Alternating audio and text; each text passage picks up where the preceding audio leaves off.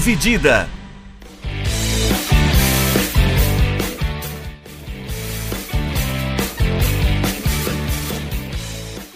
Olá, meus amigos e olá, minhas amigas, sejam bem-vindos e sejam bem-vindas a mais uma edição do podcast Dividida.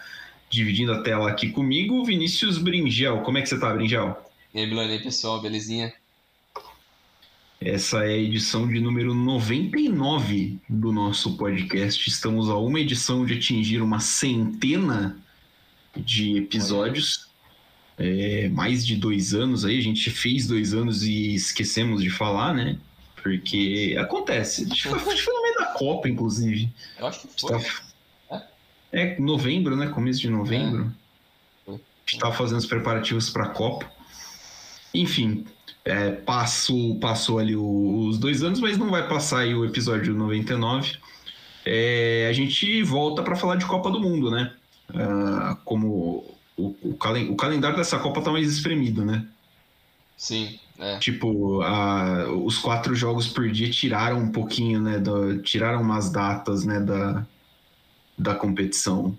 É isso é até um negócio que eu tava pensando esses dias aqui, é... Não sei se dá pra depois a gente falar disso até agora.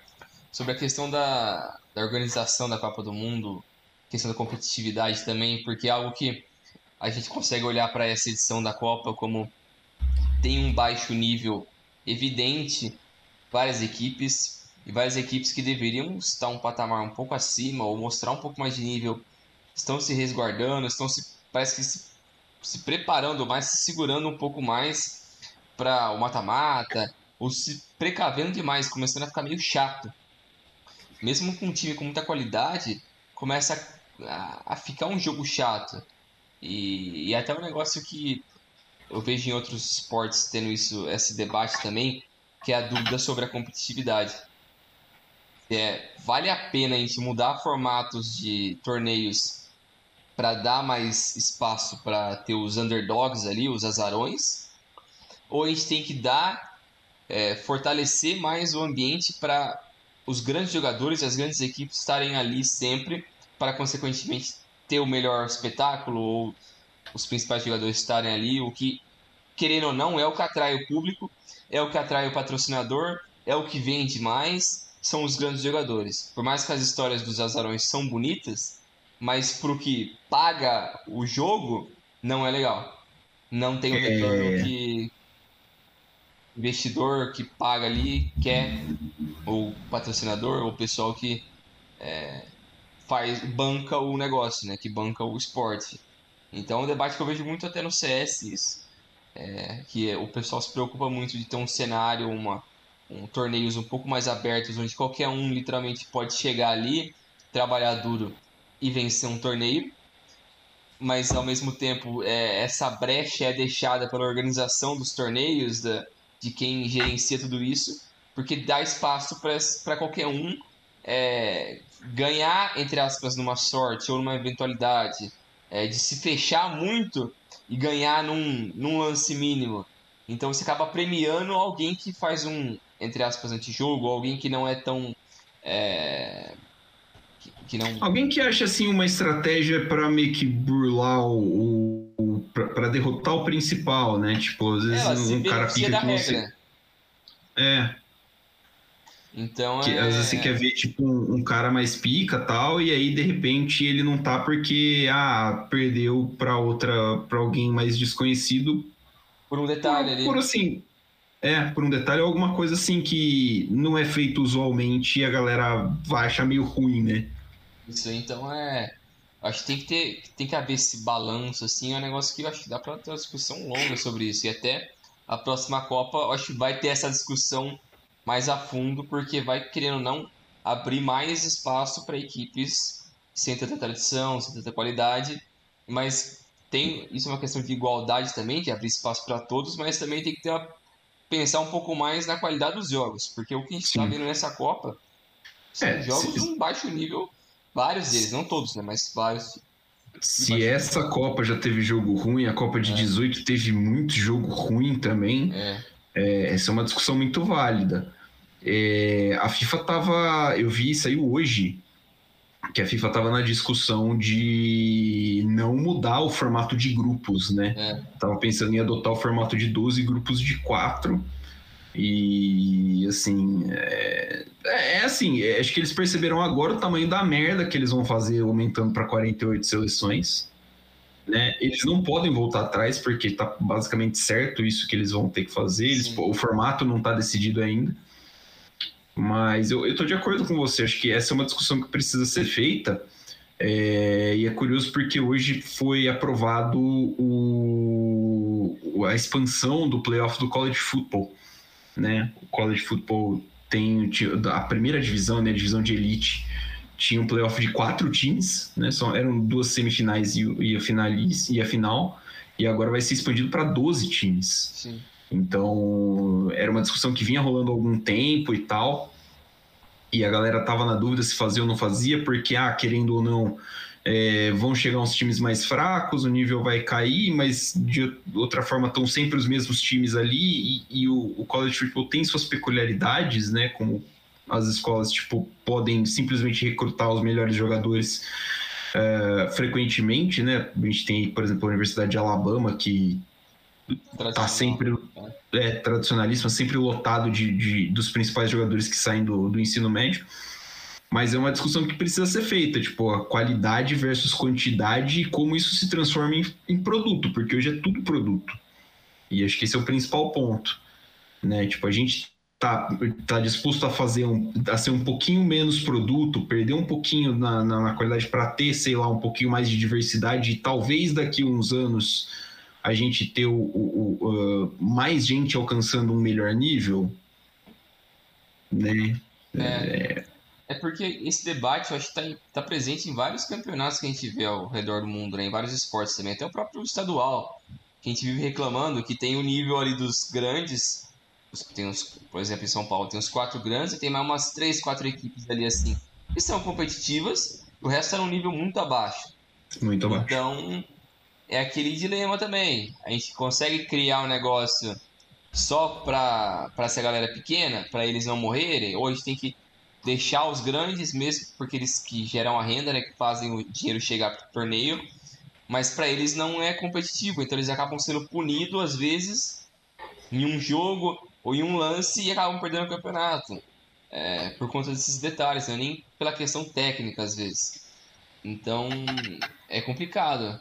É, em vários, eu acho que os esportes americanos são o maior exemplo disso, porque eles só têm um título, né, por ano. Você não tem uma taça, Sim. Uma Copa, um negócio para você ir ganhando. Não é. Liga e Copa, né? É. Você só tem uma coisa. Se você não ganhou, você já é um fracasso.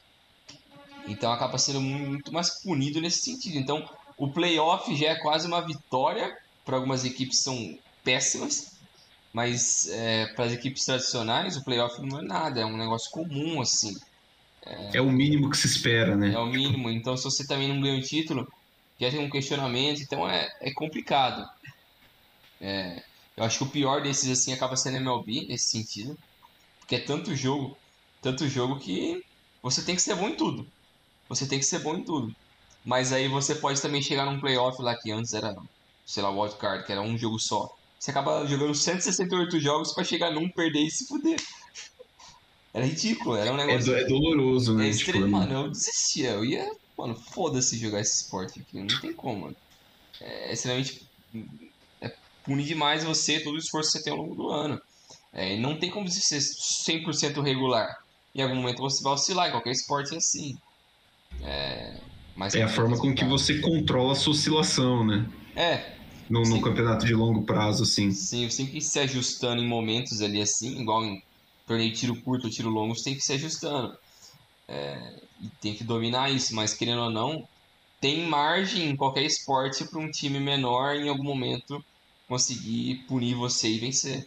Só que eu acho que tem que controlar o. O pessoal que gerencia tudo isso tem que achar formas de minimizar essas punições para ser um negócio mais equilibrado.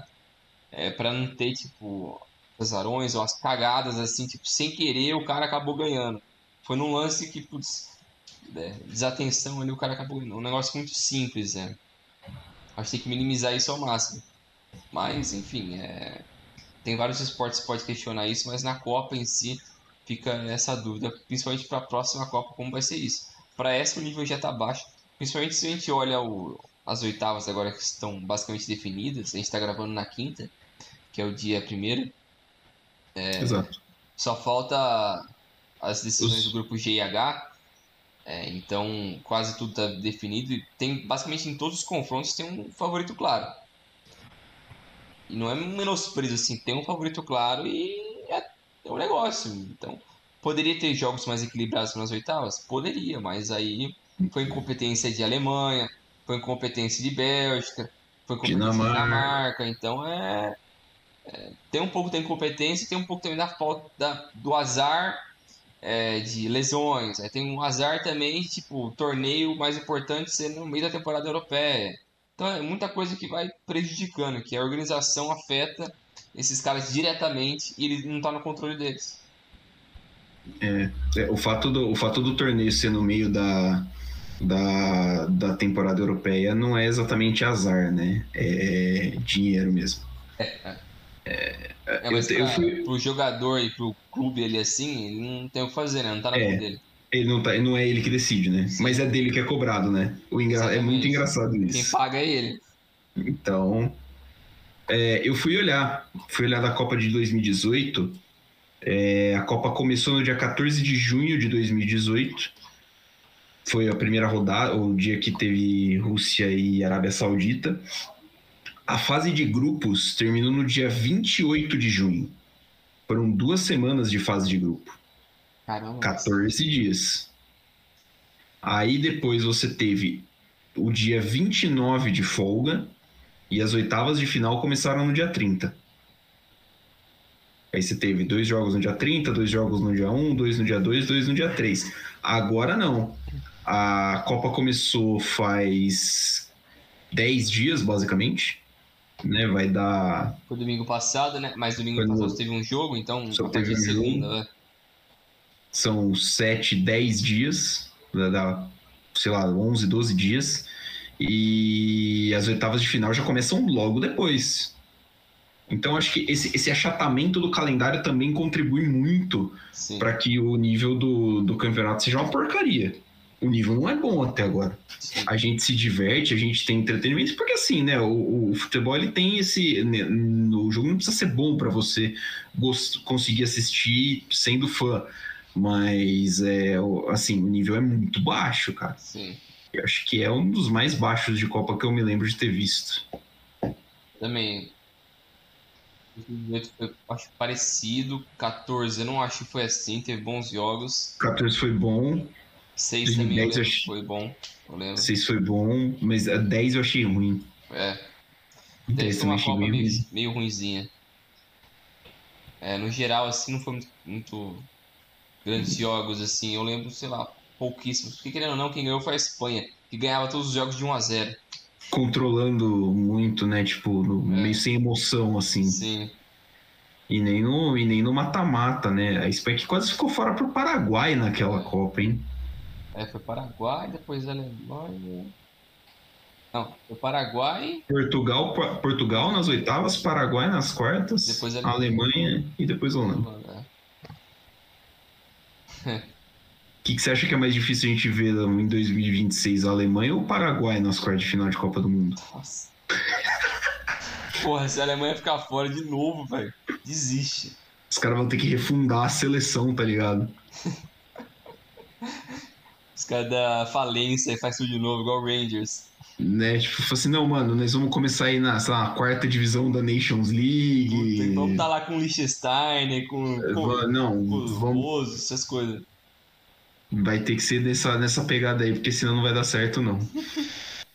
é, vamos, vamos focar na Copa mesmo? Uhum. É, falar um pouquinho de decepção, né? Falando da Alemanha, a Alemanha é um, claro, um dos temas.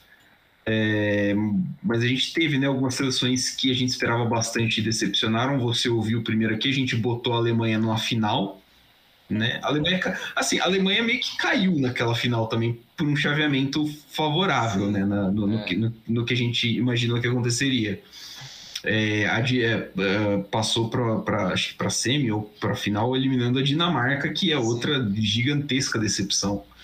É, e a Bélgica também, a gente esperava um pouquinho mais, mas a gente citou que era um trabalho já meio, meio fatado, né? A não dar tão certo por causa do fim do ciclo. É, acho que as três principais decepções da Copa são essas, né, Brinjal? Você lembra, consegue pensar em alguma nesse tamanho? Próxima? Eu acho que essas três são as principais nesse sentido, assim, que a gente tinha muita expectativa, porque não era só o que a gente acreditava, mas no papel tinham bons times e no, um histórico recente também vinham jogando relativamente bem. Acho que talvez a Alemanha era a piorzinha dessas em questão de um passado recente, questão de forma como estava jogando. Sim. É, mas a Dinamarca foi pro Final Four da Nations League, topou o grupo dela da eliminatória. Então. Semifinalista da Euro? Semifinalista da Euro. Então. Acho. Foi semifinalista? Eu acho que foi quartas. Eu, eu vou confirmar aqui. Mas mesmo assim, é um time forte. A Bélgica eu acho que foi muito. Para mim, foi similar à forma como a Alemanha demonstrou ao longo da, dessa Copa, assim. As duas. Porque eu não acho que a, a Bélgica tá em tão fim de ciclo assim que não consegue ser decente num grupo com Marrocos, Croácia e Canadá. Eu acho que ela poderia jogar bem. O que pesou, logicamente, o Lukaku não estava bem fisicamente. O Hazard, que era para ser uma terceira, quarta estrela do time, não vem bem faz tempo. O De Bruyne, até negócio que eu vi o Rafael Oliveira falando hoje, que é verdade mesmo, o De Bruyne não é mais aquele De Bruyne que jogou contra o Brasil em 2018. Ele é um De Bruyne que joga muito mais para frente agora. O De Bruyne que jogou contra o Brasil em 2018, ele era um segundo volante. Ele é um cara, um segundo meio campo, ele é um cara que tá muito mais na parte da criação, de buscar a bola, do que um cara que tá lá na frente para finalizar, para receber Dá um passe. último passe, né? É, então. É, que é o que ele faz hoje. Eu não sei se é uma questão física ou uma questão de que o Guardiola enxerga ele melhor nessa posição, mas ele se tornou um jogador diferente. E a Bélgica hoje, que a, o fim de geração eu acho que é mais evidente na defesa, com o Vertogen, o Alderweireld, que são caras mais veteranos. Esses sim já estão em super fim de ciclo. Mas o meio campo ali, o Tillemans Acho que ele nunca conseguiu ser aquilo que a gente esperava dele, apesar de ser um bom jogador. O Witzel não foi bem. Então, com esses dois que estavam ali no meio campo, a presença do De Bruyne para ajudar a criar seria muito importante. Ele estava mais preocupado lá na frente com as deficiências também do, do resto do time do que, do que lá atrás no processo de criação. Então acho que pesa muito também isso. É, aí a Alemanha e a Dinamarca, eu acho que a, a, Dinamarca me decepcionou mais porque ela jogou muito mal. Ela estava muito nervosa em todos os jogos. Todos. É, a, a, Dinamarca estava numa pressa de voltar para Copenhague impressionante, né? Porque era uma, era uma letargia impressionante, cara. Cara, todos os jogos que eu, eu vi, vi deles assim, recebia a bola, ia dar um passe, perdia. Tentava receber e dar um passe, o cara não olhava a bola. Era um, como se eles estivessem desatentos, assim, um nervosismo. Pessoal, meu Deus do céu. Foi. Foi esquisito. Foi. É, e a Alemanha, putz, a Alemanha, eu acho. Eu falei da Bélgica, eu acho que é parecido. Mas a questão técnica é muito mais evidente na Alemanha. É muita gente boa. Então acho que vai cair, querendo ou não, isso nas costas do Hansi Flick. E deveria. Exato. Ele até falou numa entrevista depois do jogo que ele não sabe se ele vai continuar na seleção ou não. Tem que pensar isso ainda. Apesar de ter renovado faz pouco tempo, né? É, o contrato dele acho que tinha. Não sei se era até a Euro ou até a próxima Copa, um negócio assim. Mas o plano era ele continuar no ciclo. Mas se ele não conseguiu fazer esse time passar de grupo, achei evidente que tem algum problema interno ali muito grande. É, ou com os líderes do elenco, ou com ele. É, porque o time é bom. O time é muito bom. O melhor jogador de da Alemanha para mim nessa Copa foi o Musiala ou o Kimmich. Os dois jogaram demais. O, Musi, o Musiala jogou muita bola. O Musiala, é, é que assim, o Musiala jogou muita bola, mas ele podia ser um pouquinho menos sominha. Sim. Mas até aí ele tem 19 anos e ele não devia ser o principal criador de jogadas da equipe. Exato, mas ele tentou muito. Ele é o cara que chama ele tentou responsabilidade. Muito, sim. Até hoje no jogo da contra Costa Rica, eu acho que ele meteu duas na trave. Sim, é, mas foi bem pra caramba. É, ele acho que colocou duas, teve uma do Rudiger, teve Assim, eu lembro, teve uns dois lances que ele saiu driblando uns, uns caras da Costa Rica dentro da área, que acho é. que aí é que falta um pouquinho mais da experiência como jogador. É. Então, que ele podia ter definido, podia ter soltado a bola. Mas assim, é, o errado nesse caso é a Alemanha depender desse tipo de jogada dele. É, é porque os outros caras que deveriam fazer isso, o Gnabry tava fora de posição. Gnabry fez uma Copa do Mundo horrorosa. Ele até teve lapsos hoje de alguns momentos assim, mas ele também não fez, foi bem no fez, final. Fez assim. o primeiro gol. O, o, Miller, o Miller fora de, fora de posição, o Miller nunca rendeu na vida dele jogando de 9. Ele começou acho que os três jogos, os três jogos como 9. O Havertz é... também foi ok assim, mas não é demais. O Havertz, o Havertz entrou bem hoje. É. Né, mas o problema, mas assim, ele foi, não foi bem contra o Japão. É, que ele foi titular, mas, né? É. Então, a, questão da Alemanha é assim: é, o principal para mim é que o, o Flick não soube convocar a seleção. Não é que não soube, né? Não sei se não soube é o termo certo, mas é, tem falhas na convocação porque não tem lateral direito. Sim. Né? Ele, ele faz o primeiro jogo, acho que com o Klosterman na lateral direita. O Sully na lateral direita, é isso. No segundo jogo joga o Klosterman na lateral. No terceiro jogo começa o Kimmich na lateral. E aí, no meio do segundo jogo, ele tira o Goretzka do meio campo para voltar o Klosterman na lateral e passar o Kimmich pro meio. E aí, assim, é, é difícil, né? Uh, achei, o, o Raum fez uma Copa do Mundo também que me incomodou um pouquinho. É, mas as laterais da Alemanha foram fracas. A posição de ataque, é, acho que aí não tem muito o que fazer, porque a Alemanha não tem mesmo um 9. É. Tipo, você fala um 9 de nível do Morata, que seja. Sim. É, tanto que você botou o Full Krug lá, e, porra, o Full Krug meteu dois gols na Copa do Mundo. que faz. Tá ligado? É, todo respeito aí ao Full Krug, que não ouve o nosso podcast, mas todo respeito a ele mesmo assim. Pô, o cara tava até outro dia fazendo gol na segunda divisão da Alemanha, cacete. Ele não tem nível pra isso, não. É, e assim, se, se a Alemanha tivesse um novezinho melhor ali para jogar ali, beleza. Eu acho é. que dava mais jogo. Mas como não tem... Faz, né? É. é. Então acho que tem isso daí, tem os problemas na escalação. Ele não conseguiu achar o meio. Por exemplo, Gundogan, Kimmich, Goretzka, joga, o Goretzka não estava bem no primeiro jogo, aí o Gundogan fez uma partidaça, e aí depois com três põe o meio com Gundogan, Kimmich e Goretzka não funcionou, e aí hoje achei o Gundogan muito mal, e assim, e o ataque, né? Você falou, eu cornetei o Gnabry, mas o Gnabry fora de posição, Sané machucado é, entrou contra a Espanha, mudou o jogo, mas hoje também mais ou menos. Acho que assim, é... tem um pouco do, do, dos jogadores que não conseguiram performar, jogadores que, está, que ficaram em campo durante muito tempo. Amo o Thomas Miller de paixão, mas não era para ter sido titular o tempo que ele foi, não era para ter tido o tempo de campo que ele teve nessa Copa, porque Hoje teria tirado ele no intervalo já. Sim. Então, é, passa por jogador, passa por decisão da comissão. Eu acho que, eu acho que o Hansi Flick não cai. Você acha que não? É, acho que não. Ah, é que assim, não a... trazer quem, né? Então, acho que até tem alguns nomes legais. O Tuchel pode ser um nome interessante, o Christian Streiner, do, do técnico do Freiburg, é um nome interessante. Mas assim, a DFB, que é a federação de lá, não tem muito costume de demitir a galera, né? É. O, o, Hans Flick acho que é o 11 técnico alemão na história. Da, da, história da seleção alemã. Tem 100 anos a porra da seleção. Então, tipo, é um técnico a cada 10 anos.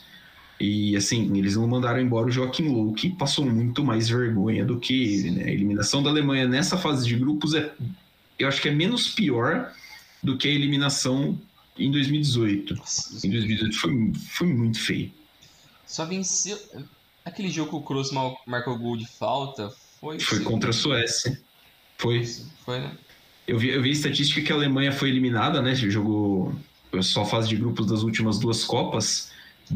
Não perdeu de nenhum europeu. Ganhou da Suécia, empatou com a Espanha, mas perdeu de dois asiáticos, Japão e Coreia perdeu do México e empatou e ganhou da, da perdeu do México em 18, né? E ganhou da Costa Rica em esse ano. Nossa. É, é bizarro, cara. É um, é um negócio muito bizarro. E Ah. assim, e, e- e também não acho que a Alemanha jogou mal a Copa. Porque o jogo contra o Japão, a Alemanha amassou os primeiros 60 minutos. Contra a Espanha, teve. Foi um jogo muito aberto. Para mim, acho que é o melhor jogo da Copa até agora. Em termos, assim, Sim. técnicos. Mas, cara, é, é foda você depender, sei lá, né, da Espanha. De uma Espanha que não tinha muito por que se esforçar tanto contra o Japão pra. Dá um salve aí pro tiozinho da buzina aí. Cara, o cara tá chato, mano. Vai ter o que fazer, né? Porra, é quinta-feira à noite, mano. O que você quer com essa porra, velho? É a carreta da van fazendo teste. Esquenta furacão. É, mas é, que mais aqui de outras surpresas ou coisa negativa? É, além do nível né, que a gente citou, né? ah, dá pra colocar de- surpresas como o Japão, passando em primeiro. É, uma surpresa positiva. É, Uma surpresa, surpresa positiva. muito boa. O Japão. É, Marrocos também, passando em primeiro. Marrocos. A gente falou, né? O Marrocos é um time muito. é- é- cara, é um time pra mim muito completo, porque tem jogadores muito técnicos, como o, Zie, o Ziyech, que é, pô, é, é o tipo, é o tipo, um tipo de jogador que atrai muita gente, né? Que é o cara que ele é muito bom de bola, mas ele é muito vagabundo. Demais, velho. Se fosse E, brasileiro, ele teria um sucesso absurdo. e tipo, é, é muito bom de jogar, porque é o cara que sabe que ele é bom. É. Ele sabe armar, ele sabe, tipo, decidir um jogo, mas ele simplesmente não quer correr quando ele não quer e ele não vai. E... Mas o time de Marrocos é, é bom, né, cara? É, tipo, e deu uma liga muito da hora. A vitória contra a Bélgica foi um negócio É. enorme. Enorme. E o jogo contra Canadá. O jogo contra o Canadá eu não vi, né? Então eu não. Eu também não assisti, mas pelo que eu assisti dos lances ali, o Marrocos foi bem. Principalmente no segundo tempo. conseguiu segurar o ímpeto, né? Porque o Canadá, o Canadá tava buscando muito o primeiro ponto, né? É, Marcou os gols e tal, mas a busca do Canadá era o primeiro ponto. é um time jovem também do Canadá, né? Então vai naquele meio ímpeto do começo do jogo ali, tentar amassar naquela pressão inicial. Mas não deu muito certo nessa Copa aí, não. Aliás, uma coisa que me impressionou, que me chamou bastante atenção, outra surpresa positiva, e aí também por um motivo parecido com o do Canadá, foi o vigor, eh, principalmente pelo vigor físico, foi os Estados Unidos. Eh, não esperava os Estados Unidos tão bem. Eh, eu, eu fiz uma partidaça contra Gales, assim, de, do tipo, passou uma boa parte do tempo em cima dos caras, mas eles cansaram no segundo tempo, por isso tomaram empate.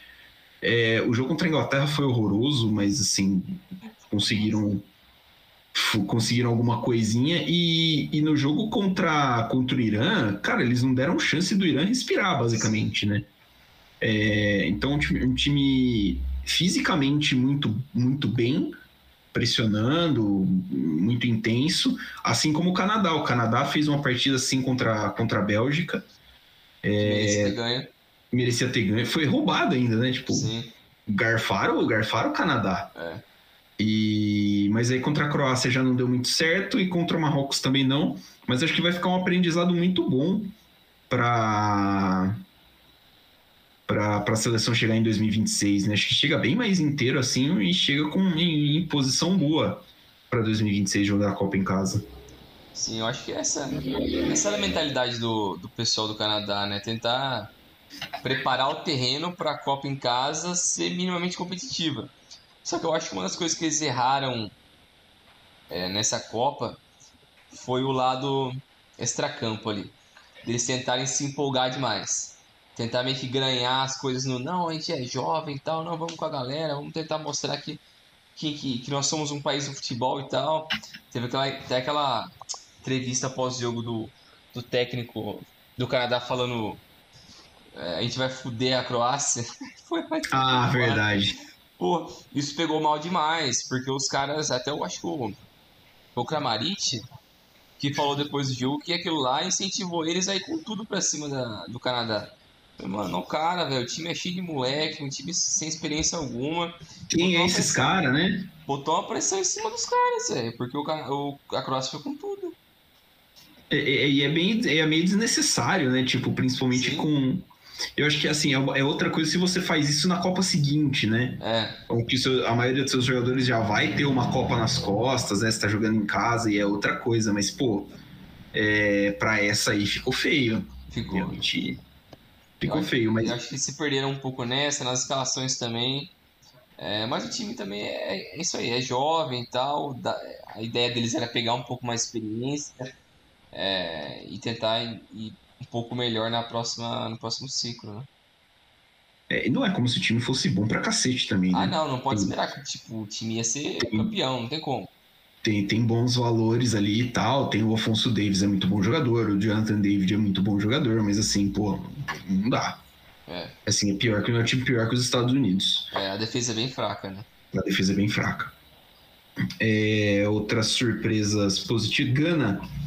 Gana. Gana joga amanhã para definir a vaga, né? Você deve estar tá, estar tá ouvindo isso aí já sabendo qual, qual é o resultado do jogo de Gana, se passou ou não, mas assim, me surpreendeu muito positivamente pelos jogos contra Portugal e contra a Coreia, dois jogaços, inclusive. Uhum. E o, o, encaixe né, que, o, que o Atuado colocou no time, um time muito, muito físico, muito intenso, e um ataque assim com, com o Kudus e o, o Williams e o Ayu, e entra outro ali e, e consegue é, gols e jogadas de perigo. Eu acho que assim, é, existe o risco risco, né? Existe a, a, a, possibilidade do Brasil pegar a Gana pela, nas oitavas de final e é um confrontozinho assim que. É chato. É chato, cara. O Brasil chega como favorito, mas assim, é muito chato. É. Acho que dos africanos é um dos que está surpreendendo positivamente, assim, junto com o Marrocos. É, o próprio Senegal também. Eu achei que o Senegal ia cair fora no último jogo. Achei que o Senegal ia ficar mais fraco sem o Mané. É, eu também. E eles estão mostrando uma resiliência muito boa time fazendo a correria legal, time inteligente, é, não se desespera, foram muito bem no jogo contra o Equador. É, vamos ver né, nas oitavas, né? Mas é um time que surpreendeu bem. Acho que dos africanos, assim, é que, pô, vai pegar a Inglaterra. Mas é um dos que eu acredito mais, assim, é o time do Senegal. Time ajeitadinho, Sim. time bom. Cara, é, assim, é, é o que a gente tinha falado, né? A gente, na, na, simulação que a gente fez, tinha caído o Senegal e Inglaterra nas oitavas, e a gente falou assim, cara, sem, sem o Mané é muito difícil. Com o Mané, dava para dava pra botar assim, uma fezinha maior até na, na seleção do Senegal. Sem o Mané é muito difícil. É. Mas até aí também a gente não tinha visto essa resiliência do time de Senegal, né? Então, então tem isso. É, curioso pelo jogo Marrocos-Espanha, né? Que é. Sim, tem, uma, tem uma população marroquina muito grande, principalmente no sul da Espanha, que faz basicamente fronteira é. né, com, com Marrocos. Atravessar ali o marzinho. É um confronto que tem muito, muito potencial. É, saiu briga, né? Depois que, depois que o Marrocos ganhou da Bélgica em Bruxelas, né? Tem muito marroquino na Bélgica e na Holanda também. E saiu briga nas ruas e tal, o pessoal ali comemorando. Então, não sei se a gente não vai ter o mesmo tipo de cena no nas oitavas de final também. Será? Porque esse time da Espanha não me parece um time que compra essas brigas assim. Parece um time muito jovem. Eu não sei, eu não sinto que eles fariam isso, assim. Eu não parece um time muito com calor desse momento, assim. Ah, não, digo os torcedores, né? Não os jogadores. Ah, tá, os torcedores, ah, tá. Os torcedores. Mas no Qatar, você acha que os caras fariam isso? Ah, no Qatar é difícil, né? Pô, mano. Ah, aliás. Tentar fazer qualquer coisa lá. Né? Dá medo de você andar com uma bandeira da, de Pernambuco, né? É. É, que ah, aliás, é, o, o, um dos pontos positivos da Copa no Catar é a acessibilidade para os países africanos. A gente teve, principalmente na fase de grupos, os países do norte da África, ali da região do Oriente Médio, com torcidas muito presentes, né? Tunísia, Marrocos, os caras fizeram muito barulho nos é. jogos da fase de grupo. Isso foi legal pra caramba de ver. É, acho que é, é outro ponto que, que merece destaque. É... Eu, eu, tô olhando aqui na, na no, nos grupos. O futebol da Holanda te decepcionou? Bastante, porque é um time muito chato de ver. tirando, tirando, sei lá, o Capco e. sei lá. Ele é o único cara que tem que só, né? um pouco mais, é. O resto tá muito mal. O, a defesa, o fato do Vangal tá mesclando muito me incomoda um pouco. Beleza, que ele tem uma variedade boa de zagueiros ali, assim, dá pra mexer o quanto ele quiser, mas é, eu acho um pouco preocupante, não mostra tanta confiança assim em alguns caras. Não sei se é questão física também. Mas meio campo, tirando o, o De Jong, eu não confio Sim. muito mais não nos caras. Os é, alas ali também. são fraquíssimos, eu acho.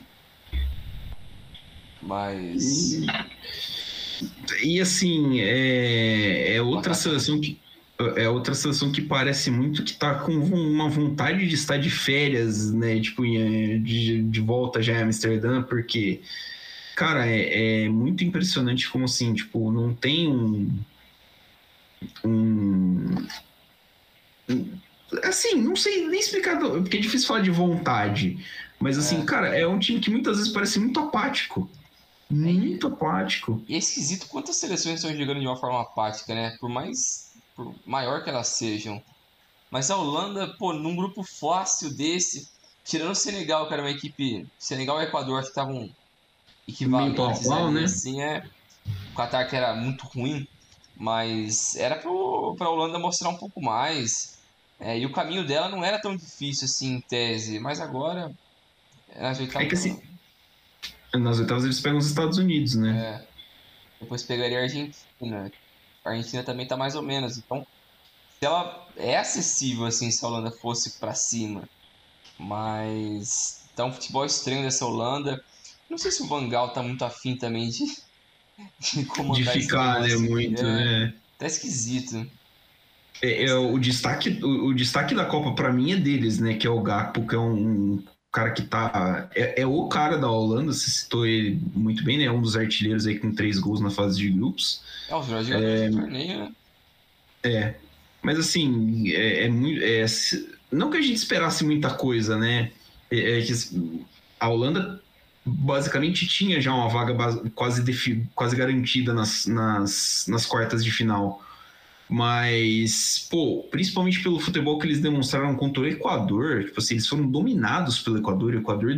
É, no que você entende de merecimento, futebol não faz o menor sentido, mas o Equador merecia, entre aspas, ganhar aquele jogo, sabe? Sim. Então, o que, o que eles mostraram naquele jogo foi, assim, principalmente meio, meio bruxante até.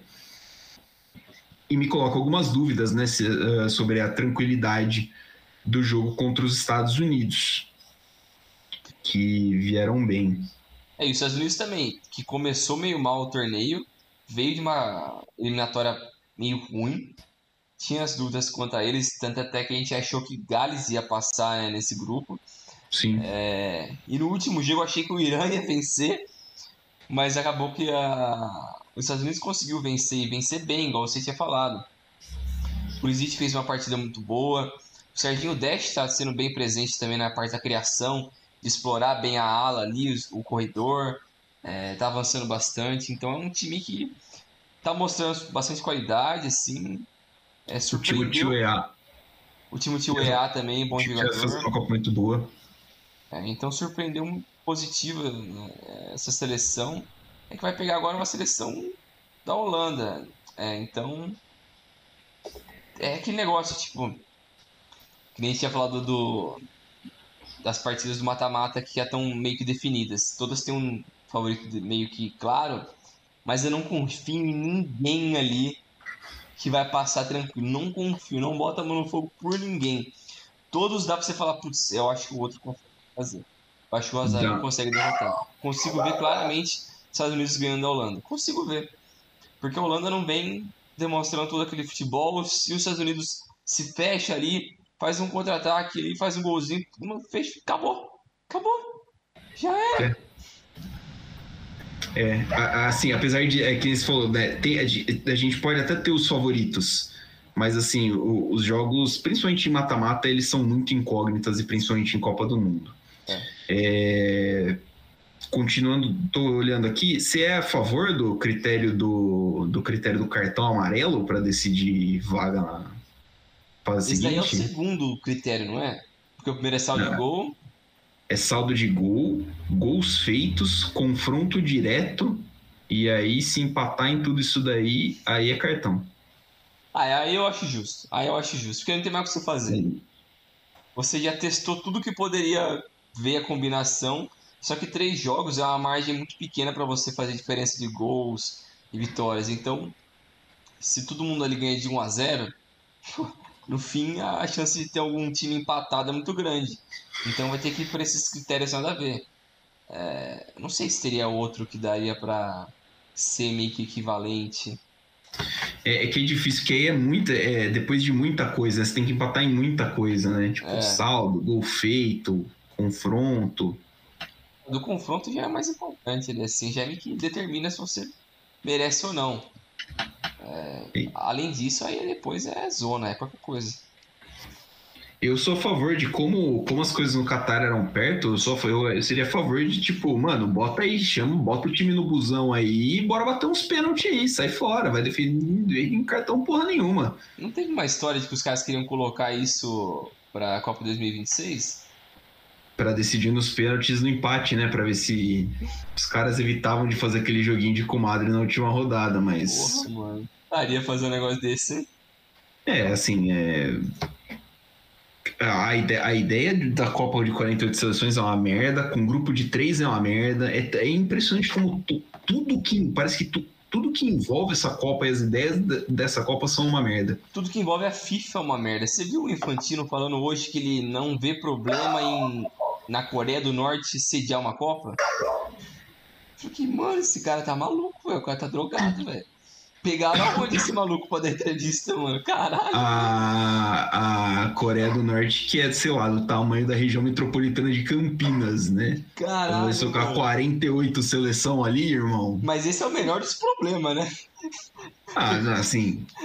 é, Começa pela questão de logística. O cara tá fazendo Copa no Catar, fez na Rússia, feito, fez no Brasil. Ele não tá muito preocupado com essas coisas, não. Porra, O problema é se ele resolver tirar a Copa de 2026 dos Estados Unidos, México e Canadá e meter no Irã, né? Imagina se ele faz isso. Imagina que o Infantino é. maluco, mano. O cara é o sucessor ideal do Blatter, mano. É doente. É, não, tipo. É, é muito difícil, né, cara? Tipo, eu, eu acho que são tempos muito difíceis pra gostar de futebol, porque é, a gente vê, tipo, a Copa do Mundo é, tá virando essa- esse negócio aí, né? Tipo, não se sabe como é que vai ser. Aí você vai ver, tipo, os torneios. A Libertadores está virando cada vez mais uma Copa do Brasil, a Champions League está virando cada vez mais um torneio com os mesmos times, que é, um- É. basicamente uma Superliga. E os caras não desistiram da ideia da Superliga. Sim. Então, é. Pô, é, meio- até meio complicado você se animar, né? Mas assim. A Copa do Mundo é um torneio que. assim, que talvez eu, eu penso que talvez pudesse redistribuir um pouquinho melhor as vagas. Né? Sim. Mas. Ah, mas agora com mim- 48 é impossível redistribuir melhor. É, Vai não. ficar aí zoado. Vai zoar tudo. Mas eu não Já tem muito para América do Sul, por exemplo. Sim. Eu não sei se vai chegar num ponto. É, de- vocês vão chegar a ter consciência de depois dessa Copa 2026 que, putz, mano, deu merda isso daqui, vamos voltar atrás. Eu não, eu não sei se eu enxergo eles fazendo isso. Vamos reduzir, né, de 48 para, sei lá, 36, É, alguma coisa assim. Porque o tanto de dinheiro que deve estar sendo injetado na FIFA pra eles abrirem as pernas desse jeito pra colocar os 48, eu não acho que é algo tão fácil assim pra eles voltarem atrás e falar, ah, não, esse dinheiro não é. Não preciso desse dinheiro aqui, vamos voltar pro 32 aqui. E, e até pensando na questão de estrutura, cara, que, que país do mundo que você, que você, consegue organizar um campeonato com 48 jogos, tá É, ligado? nunca mais com 48 você vai conseguir. seleções. Nunca mais você vai conseguir ser um país sendo sede. Vai ter que ser dois, três toda hora. E você tem, tipo, o estádio tem que ter o padrão da FIFA. Não, tem que ter, a rede hoteleira tem que estar aqui, tipo, um estádio grande pra cacete. É, tanto que isso acaba minando um pouquinho a ideia da, da, da, da bid do, do Uruguai e da Argentina para sede né, de 2030 por causa disso. Mano, o Uruguai não precisa de três estádios com 40 mil lugares, É. tá ligado? Tem a menor necessidade.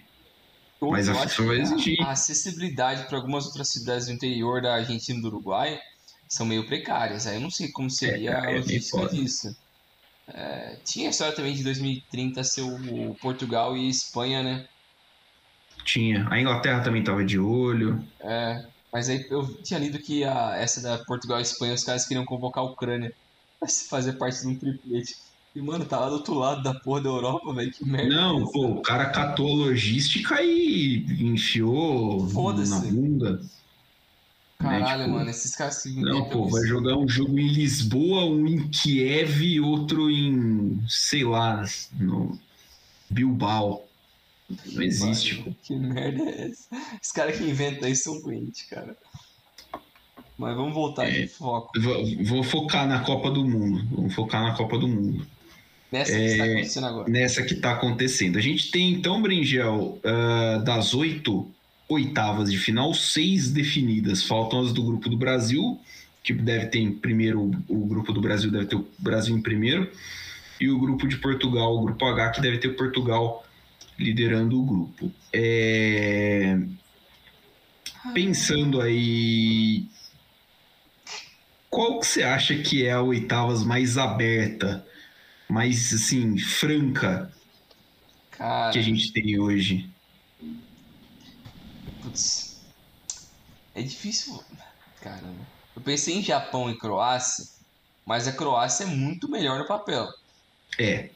Mas a Croácia não tem jogado muito melhor. Achei a Exatamente. Croácia meio preguiçosa, inclusive, também na fase de E o grupos. Japão é um time safado, porque ganhou da Alemanha e da Espanha, mas contra a Costa Rica fez um dos piores jogos da história do futebol. Foi nojento, foi um bagulho ridículo, velho. Outra pergunta. No gol, velho. Outra perguntinha aqui. Quem que fez uma Copa do Mundo pior? O Catar ou a Costa Rica? Não, o Qatar, eles, mano, os caras não conseguiam passar do meio campo, velho. Não, você é louco. O que a Costa Rica fez contra a Espanha em, sei lá, 80 minutos do jogo contra a Alemanha hoje é tenebroso, pô. É. Foi escroto. Mas eu acho que o Qatar, hum, ninguém salvou ali. Todo mundo É que o Qatar é foda. O Qatar foi foda. O Nossa. Qatar foi mal demais. E querendo ou não, a, a Costa Rica fez um golzinho, o Navas foi bem. Mas, porra, Hum. velho. O, o Navas salvou um outro massacre alemão hoje, É. inclusive. É, ia ser 7 também. Ia classificar a Alemanha, inclusive, curiosamente. Mas tirando esse Croácia e Japão. Ah, cara, França e Polônia, pô, se não for 5 a 0 eu desisto. É, Marrocos e Espanha, eu acho interessante. Bem interessante. Holanda e Estados Unidos também. Eu acho que Marrocos, Espanha, Estados Unidos e Holanda são os que eu... Os, os mais parelhos, né? É, É, acho que o confronto de Portugal também vai ser bem parelho. é, que vai ser Portugal e. E ou Sérvia ou Suíça, né? A Suíça é uma dor de cabeça meio grande, acho, para Portugal. A Sérvia já é uma. Já, se passar a Sérvia é uma pedra no sapato também, né? A Sérvia deixou, mandou Portugal para repescagem, inclusive, durante as eliminatórias. É verdade, tem esse confronto também de Portugal. E Portugal não convenceu. Venceu os dois jogos, mas não convenceu ninguém. É, porque contra o Uruguai. É que o Uruguai não jogou nada, né, cara? Então foi um jogo feio. Nossa, o, o, o Alonso inventou aquele esquema com três zagueiros lá e, o meio, aquele meio-campo mais feio que bater na mãe. E, cara, o Uruguai não deu muita liga, não. A, a esperança que a gente tem é que o Uruguai, como precisa né, da, é, da vitória contra a Gana, vá jogar bola contra a Gana. Mas a Gana vai naquele espírito de vingança, né? A Gana tá, com, tá vingança, né? totalmente com sangue nos olhos. É. Mas eu acho que Portugal vai cair naquele dilema de sempre deles, que o técnico não é muito convincente, faz uns erros de escalação meio malucos ali, que nos dois jogos foram assim. No primeiro jogo, o cara escalou o Danilo Pereira na zaga. Pô, o Danilo Pereira não é jogador profissional, cara. O cara Danilo Pereira é horroroso na posição dele, velho. O cara não joga no Vasco, velho. Porra. Aí no, no segundo jogo colocou o William Carvalho. Pô, o William Carvalho é melhor que o Danilo Pereira? É melhor, mas também é ruim. Assim, nossa, o, William Carvalho, o problema dele é que ele tem a mesma mobilidade do atacante Jô 77. Né? Tipo, é. É engraçado, porque nesse jogo meio tava o William Carvalho, o. O do Wolverhampton lá, o. O Rubem Neves. O Rubem Neves. É, e depois tava na frente o João Félix, o Bruno Fernandes. O, é o Bernardo. O Bernardo e o Cristiano. E o Cristiano. Eles tinham tirado o Otávio também né, desse jogo. Porque o Otávio Sim. jogou no primeiro jogo, não jogou muito bem. É. E aí eles perderam, né? Eles perderam o Nuno Mendes para o resto da Copa. Nuno, é. Nuno Mendes? É. Perderam para o resto da Copa. é um reserva da esquerda. Ah, não. Eu acho que é, o, é o Guerreiro, Guerreiro, né? É o Guerreiro. É o Guerreiro. Que não, não, não, vejo né, uma perda tão grande assim. O Guerreiro é bom jogador. É, eu gosto dele. É, a defesa tá, tá, tá. de Portugal, assim, com a chegada do Pepe é melhor. Pepe é veterano, é veterano, mas é bom. Por incrível que pareça, é melhor. É, e o ataque, tipo, nem o João Félix nem o Cristiano Ronaldo estão jogando bem, nenhum dos dois. Não. Para mim, é pro Rafael Leão começar jogando, cara, para ontem. O cara tem que começar jogando. É muito estranho que o Leão não jogue, né? Eu não sei se tem uma Porque, assim, birra. É, eu não sei, ele foi o melhor jogador do campeonato italiano no passado. Sim, foi eleito o melhor. Assim, não faz muito sentido para mim ele não ser titular do time. Entendeu? Ah, mas Guilherme, você vai tirar quem? Pô, dá para você espetar um de cada lado ali, né? Sei lá, o, o Bruno Fernandes ou o, o Bernardo ali pela. pela Pô, você tira um dos volantes, deixa o Rubem Neves, o Bernardo de segundo volante ali, um meia mais é. recuado, o Bruno Fernandes e depois taca três atacantes. Dá pra fazer Porque assim. Porque o João Félix trabalha bem como um segundo atacante, é. né? Jogando ele e o Cristiano Ronaldo. Então. Ele gosta mais de mobilidade, né, o João Félix. Eu acho que o seria... Rafael veio numa fase boa, né? Eu acho que seria uma seria interessante para Portugal. Mas vamos ver, vamos ver. Ah, para o Uruguai, é... cara, é, assim, é, é, que é muito difícil. Pô, eu tô olhando aqui para a escalação do Uruguai do, do, do segundo jogo. É, Rocher, Jimenez, Godin, Coates, Varela, Valverde, Betancourt, Vecino, Oliveira, Nunes e Cavani. O Darwin Nunes deve ter esquecido como é que se joga o esporte futebol em algum lugar lá da Inglaterra. O Cavani e o Soares estão numa competição muito interessante para ver quem tá pior fisicamente. Mas acho que o Soares o cara tá numa lerdeza, caralho. Nossa, velho. Eu falei, que tempo de reação. Tá muito foda, hein? Acho que o cara passou no Brasil, fez uma escala no Brasil, comeu 5 quilos de feijoada antes da Copa, porque Nossa, o cara tá devagar. Véio. O cara tem uma mobilidade zero. Ele tá muito, muito mal. O pace dele no FIFA é negativo, o maluco não tem como, velho. Tipo, não tem como. E aí, tipo, o, o Alonso colocou o Pelistre, né? O Pelistre jogou de titular, acho que no primeiro jogo. É.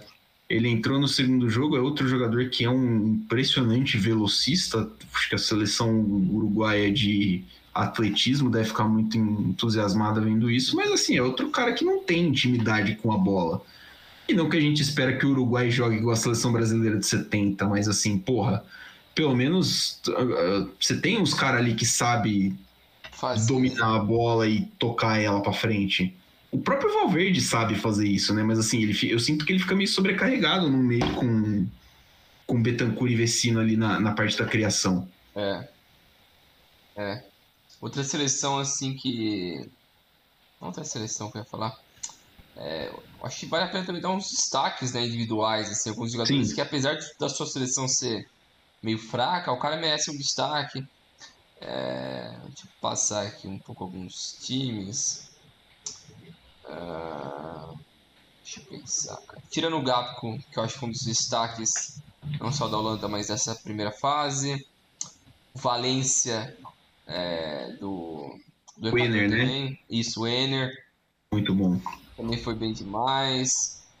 É, o Rashford me surpreendeu muito bem nesse, nessa fase de grupos é, pela Inglaterra, porque é um cara que precisa recuperar o futebol dele.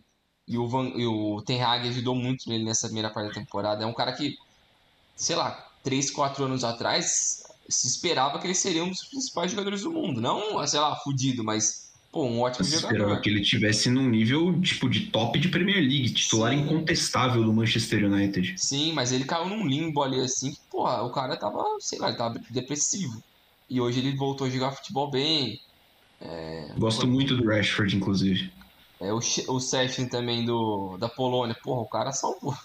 Se não fosse ele, a Polônia. Ah, se não 10 fosse ele, a. Polônia tinha levado uma sacolada da Argentina que ia dar até dó. Nossa. É, e ele, ele sempre foi muito bom goleiro, né? Sim. Sempre foi menosprezado, né? Saiu chutado É. do Arsenal. É, na própria Juventus foi um cara que nunca foi indiscutível. Sempre é questionado, né? A primeira É. oportunidade que tem, mas nossa, eu acho ele muito bom goleiro. Se tornou, acho que, o terceiro goleiro na história a pegar dois pênaltis na mesma Copa. Caralho. Ah, quem mais? O, o, zagueiro lá da, da Croácia, o dos, que tem 20 anos lá. O Gvardiol. O Vardiol também é muito bom jogador. Eu acho que ele vai sair agora nessa meio de É, temporada. o, o Chelsea já tava com. Já tava com. Parece que tá com as propostas alinhadas por ele. Ele é muito bom jogador, cara. É, com 20 anos, só sendo um dos melhores zagueiros dessa Copa. Sabe um zagueiro que tá jogando uma bolaça e a gente zoou ele pra cacete antes de começar a temporada É, da Copa? é. Harry Maguire. Tá merda, mano. Pior que esse filho da puta, ele na Inglaterra ele consegue jogar bem. Por- não sei se é o esquema, se é o ambiente, é o técnico que dá um beijo nele antes do jogo, faz um carinho nele. Pô, o cara consegue jogar bem.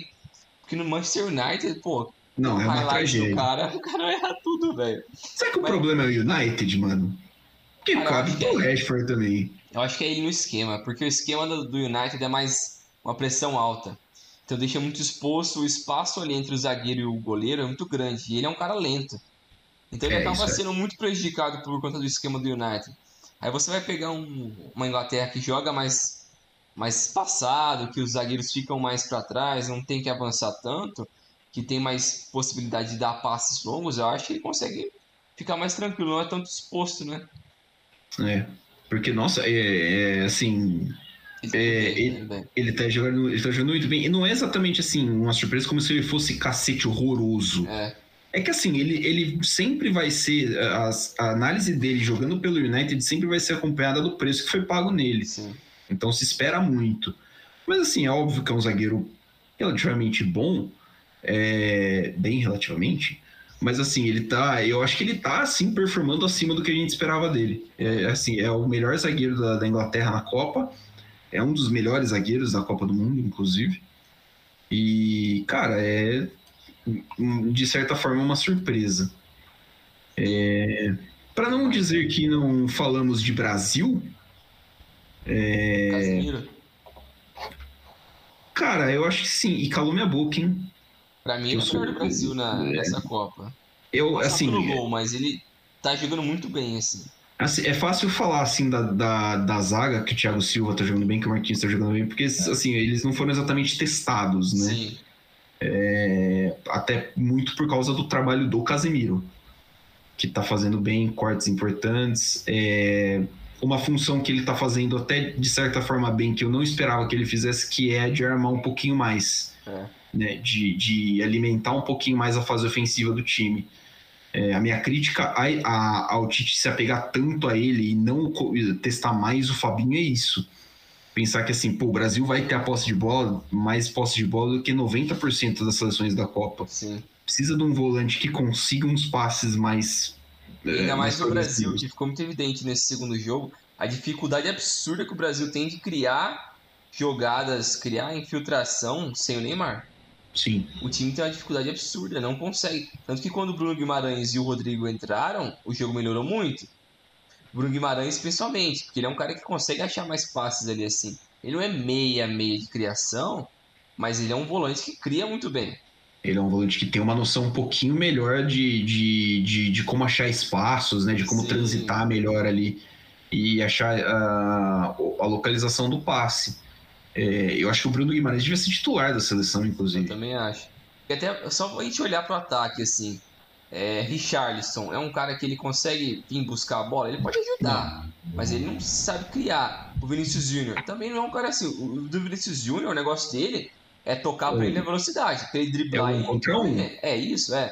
Pra ele criar nesse um contra um, ou limpar um outro cara e dar um passe, ou limpar e fazer o próprio gol. O negócio dele é isso. O Rafinha, ele é um cara acho que até consegue criar um pouco mais, mas ele também não é um grande assistente, assim, nesse sentido de ir pelo meio. Ele é fisicamente muito bom pra ganhar do- dos caras também na velocidade num contra um. É, eu acho que ele é mais um carregador de bola. É. É, então esses três, assim, aí, que estão sendo titular, né? Aí você tem o Casemiro, que ele nunca foi um primor como criação. Ele é um cara mais combativo e, e passes longos. Esse é mais o jogo dele. O Fabinho tem um pouco mais de criação. O Bruno Guimarães bem mais. O Paquetá, acho que ele tá sendo mal utilizado, o Paquetá. Porque ele acaba sendo meio que, sei lá, Sobrecarregado nessa função. é, o Fred, eu acho que ele nem deveria estar ali. O cara não é jogador, mano. O cara, ele- eu tenho quase certeza que tem um nudes do Tite no celular e eu, Tite falando. Cara, vale lembrar que o Fred esteve no grupo de 2018 na Rússia machucado. É. Ele tava machucado e ele foi convocado. Ele ficou no elenco. Né? A maluquice que é isso aí. É, eu acho o Fred um bom volante. Mas assim, é, para jogar com o Casemiro, você precisa de alguém com a característica totalmente diferente dele. É. Não Então- seja um cara tão combativo, tem que ser um cara mais É. criador. Mais, um pouco mais criador. E aí acho que entra o Bruno Guimarães. É, o Fred não é. Acho que ele faz bem várias coisas, mas ele não é fudido numa coisa só. Não cara fudido em marcação, ou em passe, ou em pressão, é, ou em lançamento, ou desarme. Eu acho que ele consegue ser bom em várias coisas, mas não um cara tão preciso assim pra complementar o Casemiro. É, mas por isso que eu acho o Gui- Bruno Guimarães, igual você falou, que ele deveria ser o cara pra ficar junto com o Casemiro ali, né? E na ausência do Neymar, o Rodrigo. É, mas também é uma coisa que me incomoda porque você está colocando quatro atacantes. Mas isso também é uma consequência do Tite não ter mais meias de criação. Se tivesse um outro cara, se o Coutinho, entre aspas, tivesse uma boa fase sem estar machucado, ele poderia ser o cara ali. Se ele estivesse bem e, e sem estar machucado, mas ele não está bem saudável faz uns cinco anos. É, é assim, é que o Firmino também é atacante, mas ele também seria muito interessante É. nessa função do Neymar. É. Muito Ele interessante. seria uma boa. E aí talvez você pudesse trocar a referência, né? É, Tirar não o- precisaria ser o Richarlison. Não precisaria ser o Richardson, poderia ser um cara que nem o Gabriel Jesus, por exemplo, É. que tem um- uma, uma movimentação maior fora da área, e eles poderiam trocar quem infiltra, onde infiltra, acho que é. E até o Richardson, pra mim, tirando os gols do primeiro jogo, eu não acho que ele foi super bem. Ele foi decisivo. É, não. Mas eu não acho que ele criou muita coisa, teve muitas oportunidades. Eu acho que ele não, não se movimentou No, muito. no- no primeiro jogo, inclusive, achei que ele jogou mal até fazer o gol. É, eu, pra mim ele Entendi. teria que ser substituído. Aí ele faz o gol, aí. E aí você não tira, né? É. E aí- ainda mais depois do segundo, né? Tipo, É. aí depois você só tira pro cara receber o aplauso. É, é. Mas, tipo, é, é, é o, o, a- o Brasil, o Brasil é muito. Tá, tá- é, é o mesmo roteiro de 18. É uma seleção que sofre, é uma seleção que esba... E assim, vai, vai encontrar dificuldade porque os times sabem do tamanho do Brasil, do tamanho da qualidade do Brasil. Uhum, Não dá pra esperar que alguém vai enfrentar o Brasil de peito aberto. Não existe isso. sim. Mas acho que a impressão que fica é que o Brasil passa mais dificuldade do que deveria. É. E. É, é igual você falou, igual 2018, né? O mesmo roteiro. Demonstra uma falsa dominância ali, assim, um falso controle. Eu tenho medo de quando chegar um time grande um time chato, quanto o Brasil vai sofrer pra ganhar. É, não sei. O, pro- o problema é que o chaveamento foi muito. O problema, né? A- a- o chaveamento é. foi muito generoso com o Brasil. Sim, favoreceu muito, né? Porque assim, ah, você vai pegar Gana ou Uruguai na, na- na- nas oitavas de final. E, cara, não sei. A essa altura eu tô achando que é pior pro Brasil enfrentar Gana do que enfrentar o Uruguai. Porque eu o Uruguai, apesar de ser um rival local, é um time que mostrou muito pouca coisa na Copa. É. Então, não, não- não sei. É, mas aí passando, pega Croácia ou Japão. E, porra, honestamente, pela bolinha apresentada, talvez a Croácia consiga dar um calor, sabe? Tipo, É, truncar um jogo. Fisicamente, ali, é, assim.